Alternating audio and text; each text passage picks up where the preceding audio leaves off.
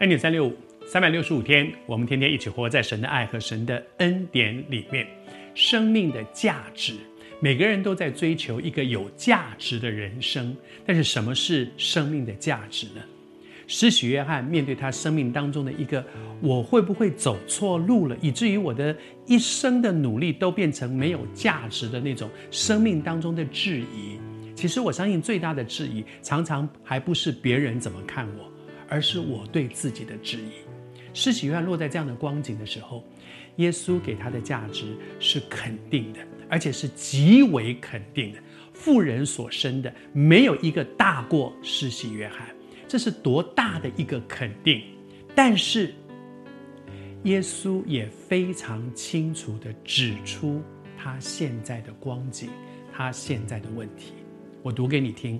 说完了前面的话，凡妇人所生的，没有一个兴起大过施洗约翰的。这么大的肯定之后，后面有两个字叫做“然而”。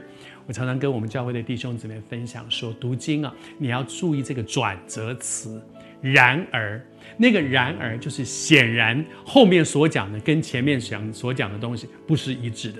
呃，本来是这样，然而。哇！耶稣说：“他说不要照我的意思，只要照你的意思。但是之前他说的东西是什么呢？是如果可以的话，我的意思是不要，不要，不要。然而是一个转折。耶稣说：是的，他的人生非常有价值，极大的价值。妇人所生的没有一个大过他。然而后面这句话说：天国里最小的比他还大。哇！”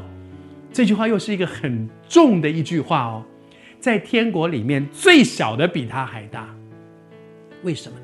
我们能够进天国是因为什么呢？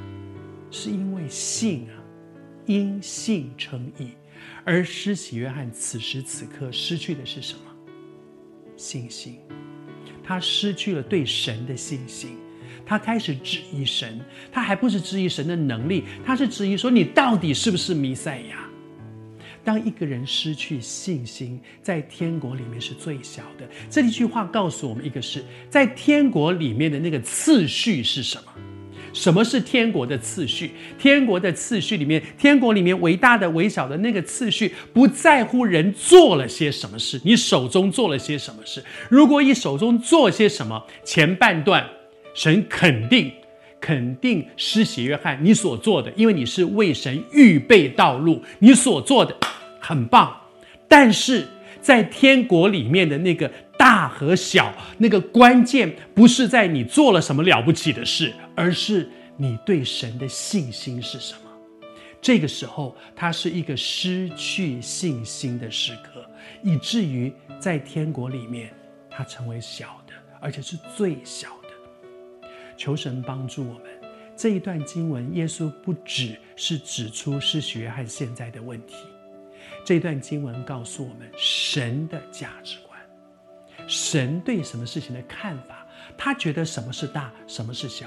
神更在乎的，其实不是我们做了多少了不起的事情，而是你到底相不相信，成就的是耶和华，造作我要建立的也是他。他是那位全能的神，我相信他，而不是相信我的努力，相信我的手。